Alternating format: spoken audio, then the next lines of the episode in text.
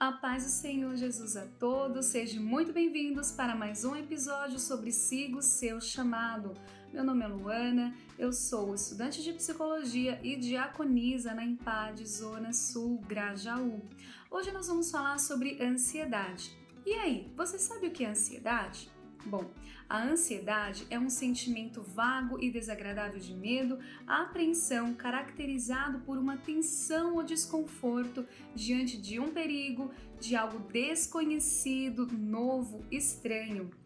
A ansiedade ela é acompanhada de sensações físicas que alertam a pessoa no caso, hoje eu estou gravando esse vídeo e esse vídeo me gerou ansiedade, porque é algo novo, eu nunca fiz isso antes e eu não conheço todos que estão do outro lado ouvindo esse vídeo, né? Então é normal que situações assim nos gerem ansiedade né? Seja numa entrevista de emprego, numa reunião importante, no início de relacionamento, né? Nos trabalhos da igreja, quando eu estou na frente de um trabalho, de um projeto, numa liderança, né? Sentir aquele friozinho na barriga, nesses casos é super normal e acontece. E a ansiedade, ela nos prepara para isso, né? E aqui é importante dizer que a ansiedade está relacionada com esse medo do futuro, né? Mas o que causa esse medo? Esse medo geralmente vem das nossas experiências do passado. E aqui é muito importante falar que o medo, ele é um mecanismo de sobrevivência natural. O medo, ele dá sustento para o nosso desenvolvimento. Por exemplo, se eu vejo um cachorro bravo na rua, eu vou sentir medo e esse medo vai me dar recursos de sobrevivência, ou seja, eu posso correr, eu posso me esconder e eu posso me preparar até para um possível ataque. Olha a importância do medo como mecanismo de sobrevivência. Ele me dá sustento. Se eu e você estamos aqui hoje, né, compartilhando esse vídeo, é porque nós tivemos medo e esse medo nos guardou de situações perigosas, né? E aqui é importante falar que de acordo com o DSM-5, que é o manual, né, de transtornos, ele vai dizer que o medo é uma resposta emocional a uma ameaça iminente, real ou percebida, enquanto que a ansiedade é a antecipação de uma ameaça futura, ou seja, no medo eu tenho algo real que é percebido, né? e na ansiedade, na verdade, eu tenho uma antecipação de algo que pode acontecer e que não envolve necessariamente uma ameaça específica. Né? E dentro disso me faz lembrar da parábola, né? dos talentos, que está lá em Mateus capítulo 25, nos versículos 24 e 25, aonde um senhor entregou aos seus servos alguns talentos. A um servo entregou cinco, a outro servo entregou dois e a um servo entregou um talento, né? E a palavra vai nos dizer assim: Mas chegando também o que recebera um talento, disse: Senhor, eu conhecia-te que é um homem duro, que ceifas onde não semeaste e ajunta onde não espalhaste.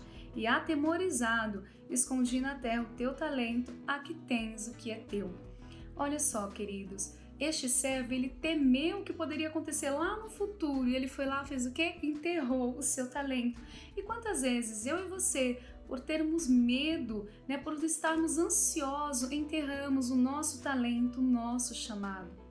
Mas o que é maravilhoso é que lá em 1 Pedro, capítulo 5, versículo 7, vai dizer: Lancem sobre ele toda a sua ansiedade, porque ele tem cuidado de vós.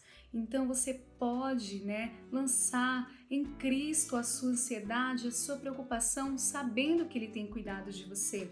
Entre a promessa o chamado e o cumprimento para isso tem um tempo chamado preparo, né? E é nesse preparo que nós somos forjados. Então, quando você se sentir ansioso, que você lembre que você pode, você deve lançar isso aos pés do Senhor.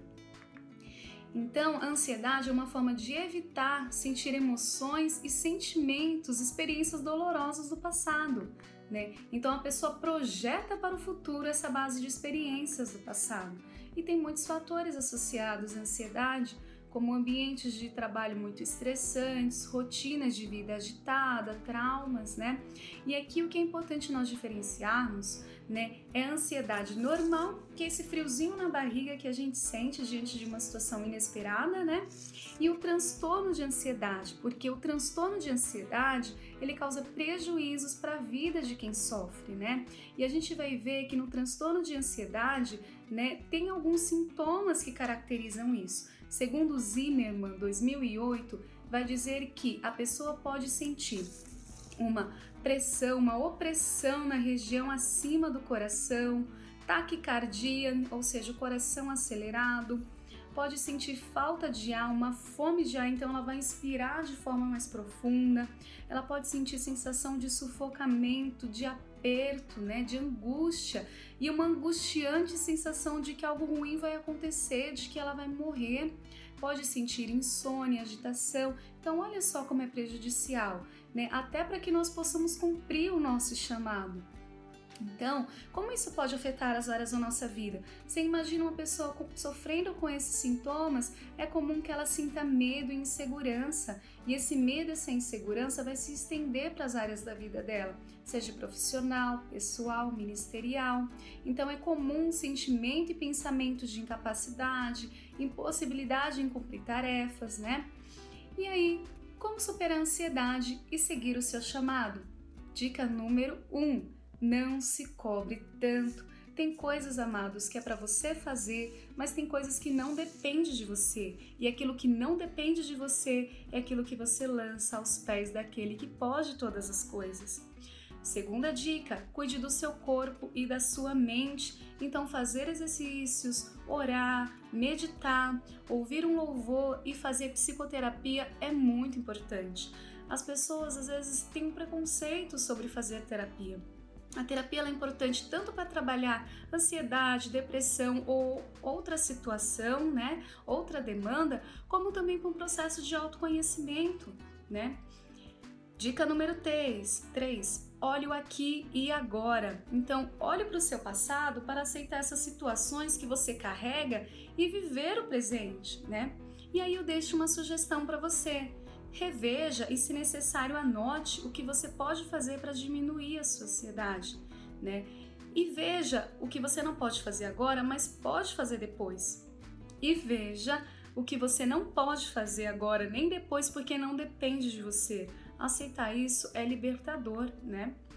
E aí, dentro disso, nós vemos na palavra de Deus, em Mateus capítulo 6, versículo 25 e 26, o seguinte: Por isso vos digo, não andeis cuidadosos quanto à vossa vida, pelo que haveis de comer ou pelo que haveis de beber, nem quanto ao vosso corpo, pelo que haveis de vestir. Não é a vida mais do que o mantimento e o corpo mais do que o vestuário?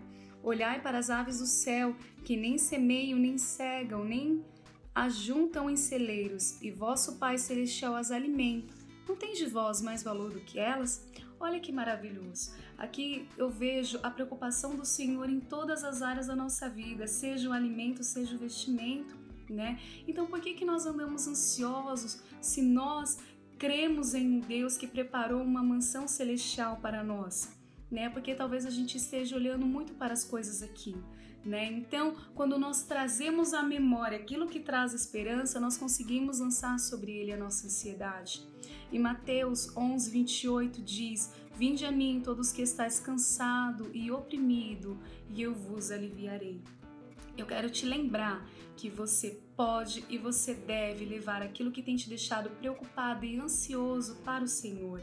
Né? Em Filipenses 4, 6 diz: Não estejais inquietos por coisa alguma, antes as vossas petições sejam tudo conhecidas diante de Deus pela oração e súplica com ação de graças. Versículo 7. E a paz de Deus, que excede todo entendimento, guardará os vossos corações, os vossos pensamentos em Cristo Jesus. Eu deixo um desafio para você hoje, que você faça uma oração e lance aos pés do Senhor essa ansiedade, as suas preocupações. E querido, você que tem sofrido né, desse transtorno, dessa ansiedade, procure ajuda, procure um psicólogo, cuide de você, cuide do templo que o Senhor te deu e uma frase para que nós possamos pensar e colocar em prática é: viva o presente de forma presente como presente. Que a paz do Senhor Jesus esteja com todos e até mais.